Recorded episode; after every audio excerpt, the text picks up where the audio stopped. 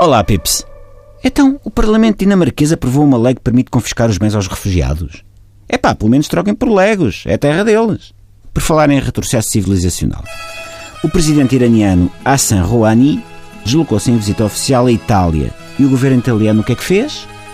Mandou cobrir as estátuas de nus para não ofender o visitante. Assim como quem convida um amigo vegetariano para jantar e de repente todos os outros convidados que até estavam à espera de uma entremeada no churrasco também têm de ser vegetarianos para não ofender o vegetariano. E se acham que esta comparação é despropositada, têm toda a razão. Porque o governo italiano não trocou entrecosto por tofu. Uma costeleta de novilho é supimpa, pois claro que é, mas não se pode comparar ao Gálata Moribundo, uma cópia romana de mármore de uma escultura helenística com direito a sala própria no Museu dos Capitolinos, encomendada por Átalo I de Pérgamo em 230 ou 220 a.C. Não sei, contar.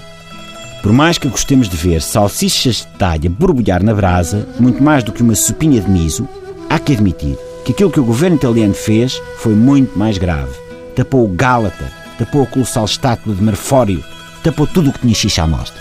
Portanto, a Europa é suposto sentir vergonha das suas obras de arte, da sua própria civilização, dos seus valores humanos, artísticos. Só pode ser vergonha. Quando se esconde alguma coisa é porque se tem vergonha. Eu tenho um primo que, quando vai à praia, nunca tira a t-shirt porque tem vergonha do tufo de pelos em forma de Tony Ramos que tem nas costas. Eu já lhe disse que, se aquilo para ele é um problema assim tão grande, há corta-relvas que despacham o serviço em três tempos. Quando não se tem vergonha, exibe-se com orgulho. Como a Ana Malhoa, que não se ensaia nada de mostrar o corpo turbinadíssimo que cultiva em territórios de ginásio. Para aqueles que estão agora a dizer Ah, oh Miguel, então mas estás a comparar obras de arte expostas no Museu Capitolino de Roma com a Ana Malhoa? Estou. Estou, pois. Tenho a certeza de que se alguém der uma cabeçada nos abdominais da Ana Malhoa, abre um na testa porque ela tem um six-pack que parece rijo como mármore. Se acham que com isto estou a minimizar as obras de arte milenares, lembrem-se de que não sou eu que as estou a tapar com caixotes. Isso é que é minimizar.